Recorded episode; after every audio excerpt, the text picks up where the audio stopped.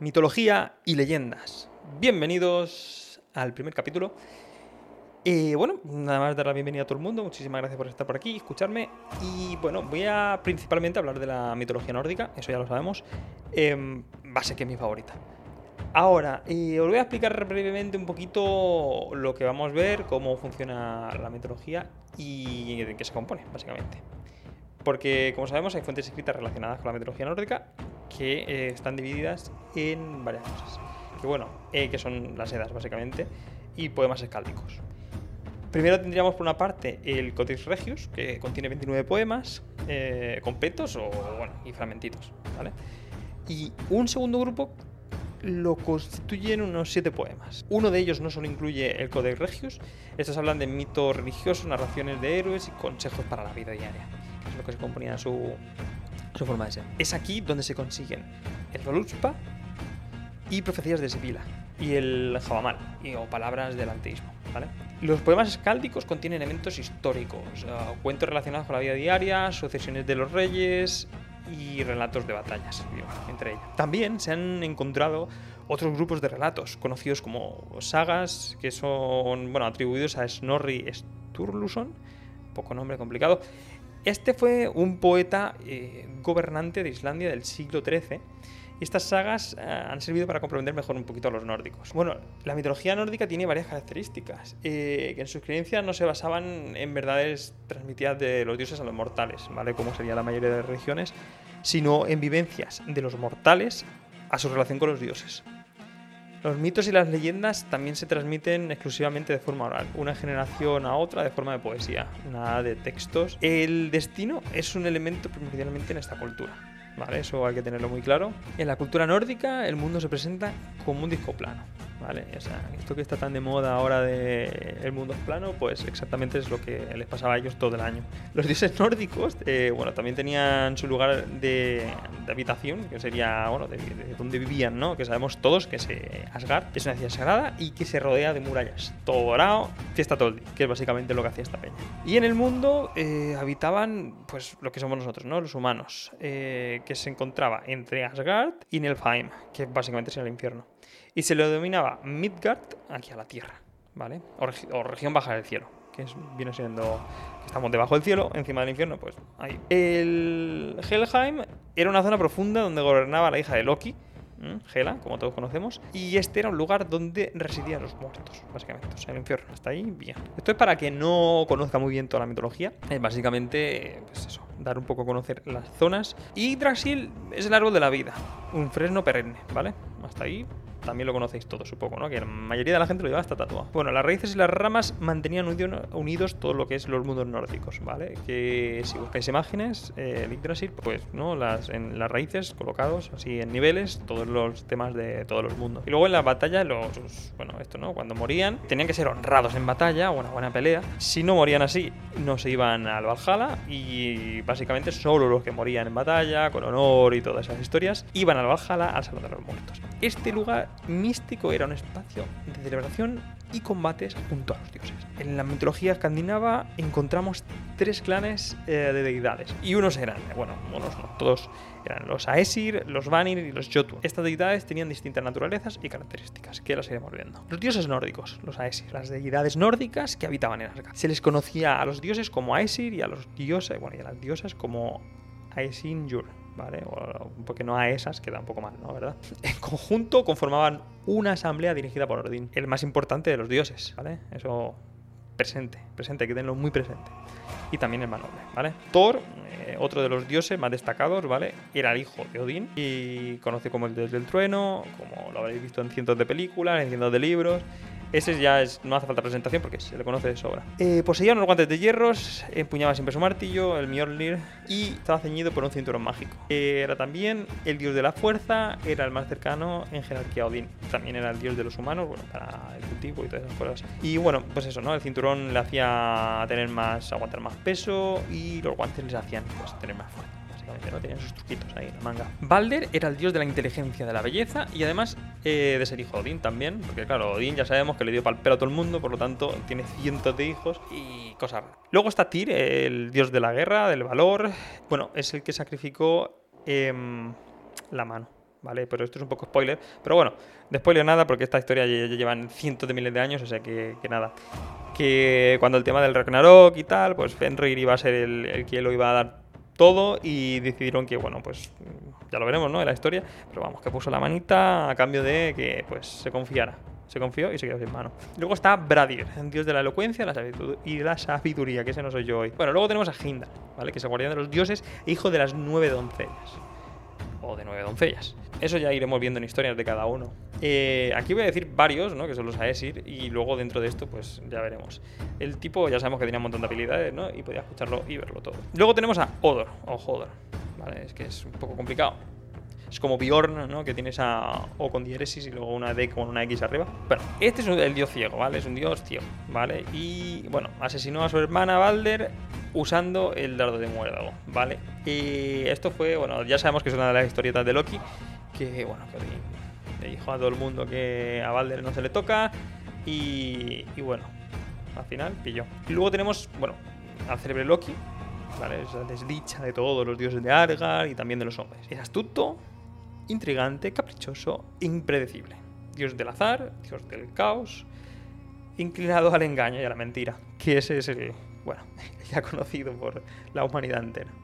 Luego tenemos a Vidar, que este, un poco spoiler, pero es el que, bueno, cuando empieza todo de nuevo, es el de los pocos que aguanta. Y es, bueno, y dice que es un dios taciturno, el mejor para solucionar cualquier clase de problema, sin importar lo difícil que fuera. Este también, yo creo que me simboliza un poco a mí, ¿sabes? Me siento identificado un poquito con él. Está guay. Es como, ¿sabes? Se acaba el mundo, pues yo tengo la solución, eh, vuelvo a empezar. Básicamente fue un poco esto. Luego tenemos a Bali, que es la idea de los arqueros y que tiene una puntería que insuperable. Luego tenemos a Ul, un dios de los combates cuerpo a cuerpo, y Forseti, ¿vale? El maestro de la amistad y la concordia, entre ellos, porque hay cientos, ¿vale? Luego tenemos diosas nórdicas, ¿vale? Las no sé muy bien cómo pronunciarlo. Y en el panteón nórdico se encuentran también las diosas, entre ellas Frigg, la vidente y esposa de Odín, muy celosa. Eir, la diosa curandera. Shof, diremos más o menos, ¿no? Eh, la que dirige los pensamientos del hombre hacia el amor, ¿vale? Cuando nos enamoramos es culpa suya. Par, la deidad de los juramentos. Sin, diosa guardiana de las puertas. Y Ledun, el Dun, mujer Bragi, posee un estuche donde guarda las manzanas de los dioses que pues muerden cuando cuando envejecen, ¿vale? Es La manzana estas de, bueno, pues básicamente cuando se vuelven viejos la muerden y se vuelven jóvenes, ¿vale? Ella es la que guarda las manzanitas para que todo esté, pues, siempre vuelvan, ¿vale? Es una clave muy importante en, en lo que es para la subsistencia de los dioses, básicamente. Luego están los otros dioses que son los Vanir, ¿vale? Y estos son los habitantes del cielo, eran los Aesir, pero no comprendían las únicas deidades de los nórdicos. Esta cultura también veneraba a los dioses del mar, del viento, los bosques y las fuerzas naturales. Esta clase de dioses se denominan Vanir y vivían en el Vanaheim, ¿vale? Y gobernando a su antojo sus dominios. Entre ellos estaban Enjord, que regía el viento, el fuego y el mar, Skadi, era la, madre, básicamente era la madre de la caza y era la esposa de Enjord, ¿vale? Al final están todos juntos. Frey, hijo de Enjord, representa la fecundidad, domina la lluvia y el sol. Solían invocarlo para tener buenas cosechas, también está Thor, pero también está esta gente que era más específica para cada cosa. Freya, también hija de Njord, eh, la diosa del amor, ¿vale? Luego, gigantes nórdicos. Los Jotuns o gigantes eran bastante peligrosos para los humanos. Pueden compararse a los gigantes y titanes de la mitología griega. También se les ha llamado demonios y troles. Son seres enormes y monstruosos, pero al mismo tiempo sabios y ricos. Los dioses se beneficiaban de ellos en algunas circunstancias. Se ubican en el origen del cosmos. Algunos eran de extrema belleza. Luego estaban las nornas. Las nornas eran seres que se encargaban de fijar el destino. Que serían como en la mitología griega, en Hércules, por ejemplo, que todo el mundo ha visto esa película, las que cortaban el hilito, bueno, más o menos, ¿vale? Pero se encargaban de más cosas. Estaba Urt, Uder, Uder, URDR, ¿vale? Para entenderlos, eh, relacionada con hechos del pasado, ¿vale? Verdandi se encargaba del presente y Skuld quien determina el futuro, ¿vale? Pasado, presente y futuro, bueno, pues ya. Luego, por otro lado, teníamos las Valquirias. Son personajes femeninos de vital importancia en la mitología nórdica. Habían sido escogidas directamente por Odín. Se trataba de fuertes y hermosas guerreras, siempre. Que tenían capacidad de curar cualquier lesión, ¿vale? O sea, eran. eh, este se ha muerto, este está jodido. Y iban a curarlo, a rescatarlo, a, ya sabemos. La tarea de las Valquirias era acompañar a los héroes caídos al Valhalla. La tarea de las Valquirias era acompañar a los héroes que habían caído en batalla al Valhalla. Allí eran atendidos, se les servía hidromiel y les deleitaban con su belleza. Las Valquirias tenían que ser mujeres vírgenes. Residían en Vingolf, al lado del Valhalla. La diosa Freya las comandaba. Enanos y elfos. Los enanos constituían una raza muy especial. Habían evolucionado de los gusanos que consumían el cadáver de Ymir. Eso en el principio de los tiempos, que ya lo veremos. Originador. Originador de los gigantes de Escarcha, ¿vale? El cadáver de Ymir. Ymir fue asesinado a manos de los dioses al comienzo del tiempo. Pero bueno, esto es un poco spoiler, pero es un resumen breve de lo que vamos a ver. La raza de los enanos vive bajo la tierra y se ocupan de las actividades de minería y metalurgia. Pueden forjar armas mágicas destinadas a los héroes y objetos poderosos para los dioses, como el martillo de Thor. Los elfos o alfos de la época escandinavia constituían dos grupos, los de luz, que vivían en el cielo, y los oscuros o negros. Algunos opinan que era una variante de enanos, una raza proveniente de la unión de los dioses con otro tipo de elfos. Su relación con los hombres era ambigua, podían provocar enfermedades e incluso favorecer a los humanos. Era un poco lo que les apeteciera en ese momento. Por otro lado, tenemos eh, bestias. ¿vale? Las bestias de la mitología nórdica juegan un papel fundamental. Existían muchos, pero los más destacados eran Fenrir, el lobo gigante, obviamente el que Tyr se quedó sin mano, que se lo zampó él, la merienda. Jormungandr, que es la serpiente marina que rodea el mundo, ¿vale? Otro muy importante que, que se enfrenta a Thor, básicamente, su archifrente enemigo. Hugin y Munin, que son los cuervos de Odín, estos pasan de mundo a mundo a sus anchas sin ningún problema. Y, y cuando vuelven a Odín, eh, pues básicamente le susurran al oído todo lo que han observado. Básicamente son como, bueno, los espías. Luego tenemos, luego tenemos a Ratatosk, que es una ardilla y que escala las raíces del Yggdrasil, ¿vale? Que también tiene su punto importante. Ahora vamos a ver de qué se compone un poco los mitos y leyendas nórdicas. Este ciclo, que incluye el nacimiento, la vida y la muerte y el renacimiento. Eso es muy importante. Es semejante al ciclo que se repite en cualquier organismo.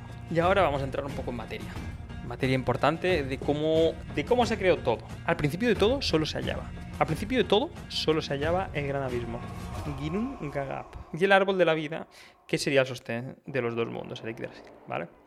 Las raíces del árbol tenían dos reinos, el Maspelheim, el reino de fuego, y el Niflheim, de la oscuridad y de la tiniebla. En medio de estos dos reinos se encontraba el gran caldero, el Haberhelmir. Los nombres son bastante complicados. Con agua que burbujeaba y alimentaba los 12 ríos que flotaban sobre el abismo sería el espacio. Cuando los ríos se precipitaban al abismo, se formaban bloques de hielo gigantes. Y esto hace un poco de referencia al caos original de las religiones primitivas, ¿vale? Es un poquito el principio. En el inicio de la existencia caen del Maspelheim llamas de fuego sobre los gigantescos bloques de hielo. De esta manera se forman nubes de vapor que salen del abismo, originando la creación de los elementos, el espacio, la tierra y el océano. Sería un poquito referencia al Big Bang. Y aquí es cuando empiezan a aparecer eh, los dioses de la existencia. Que entonces aparece Adumbla, o Madre Espacio, representada por una vaca. Esta empieza a lamer y, y empieza a derretirse el hielo. En ese momento se libera el gigante Bur. De las gotas que salen del hielo derretido, aparece Ymir, el gigante de hielo. A ambos los alimentan con la leche de cuatro ríos proveniente de las ubres. ¿Vale? La vaquita estaba ahí de paseo, pues soltando leche por las tetas. Y estos dos tipos, pues dijeron, tengo que comer algo y solo hay esto aquí en el espacio profundo que todavía no hay nada. En ese momento salen a la luz los mundos sostenidos por el árbol sagrado. Midgard, el mundo físico y tierra de los hombres. Niflheim, el mundo de las infradimensiones. los mundos están sostenidos sobre sus ramas y se comunican por tres raíces. Únicamente. Bor, hermano de Bur, se une con un gigante y de esta mezcla engendraron los dioses de la existencia, Odín, Vili y Ve. Por otro lado, Ymir eh, pues está aburrido y le da por crear pues, a la primera pareja humana, ¿vale? Una eh, sostiene que Ymir se quedó dormido y de las gotas de sudor eh, que emana de su brazo izquierdo nacen Ask y Embla. Esta es la representación de Adán y Eva y la primera pareja humana. Pero el gigante lleva en su interior las semillas del mal. ¿vale? Eso ya aquí son todos buenos y malos a la vez. Lo que se denomina ego. Las semillas del mal. Cuando tienes ego es que estás podrido por dentro. Por lo que sus descendientes próximos serán los gigantes del hielo o la encarnación. De este momento inicia la lucha entre los dioses y gigantes de hielo. Centro de la épica nórdica hasta el final representado por el. Pues es todo lo que, pues, que se dan de hostias hasta el fin de los tiempos, básicamente, porque siempre se llevan mal. Bueno, eso es una de las versiones. Hay varias versiones siempre en las historias. Y en la otra versión tenemos que Odín y otros dioses crean humanos, ¿vale? Que pues básicamente sería Odín junto a Ve asesinan a Ymir, ¿vale? Y crean posteriormente la Tierra.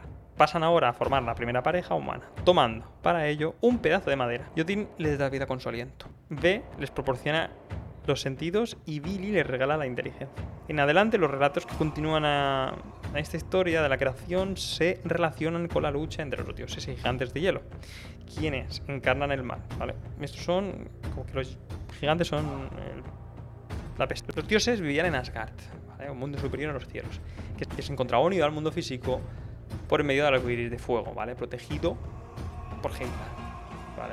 Bueno, quien haya visto las pelis de Marvel ya sabe, ¿no? El tío ahí, pues a sus cosas. Que bueno, la vida allí era placentera, ¿vale? Comían su manzana de la juventud, que bueno, y luego hacían estropicherías. Bueno, y luego en Asgard pasaban muchísimas cosas, ¿vale? Eh, habían diferentes moradas dentro de Asgard y que, bueno, estaban pues los grupos, los Aesir, luego Vanir y que eran dioses inferiores y, bueno, y el Vanaje. Y a veces se llevaban un poco pichi pichá, pero al final más o menos se mantenían, había un poco de orden. Luego en el, en el Gart se vivía bastante bien, ¿no? Se pasaban el día comiendo sus manzanitas y sus cositas al final y sus manzanitas. Vale, en el siguiente capítulo ya empezaremos a entrar en profundidad un poquito lo que es la historia más profunda, ¿vale? exactamente cómo se creó. Y bueno, como hemos visto aquí hay varias versiones. Lo que pasa que vamos a tirar por una, la que parece un poco más que concuerde con todo. Y bueno, la verdad es que ese primer capítulo es bastante complicado hablar tanto tiempo sin sufrir tanto. En fin, que muchísimas gracias y nos vemos en la próxima.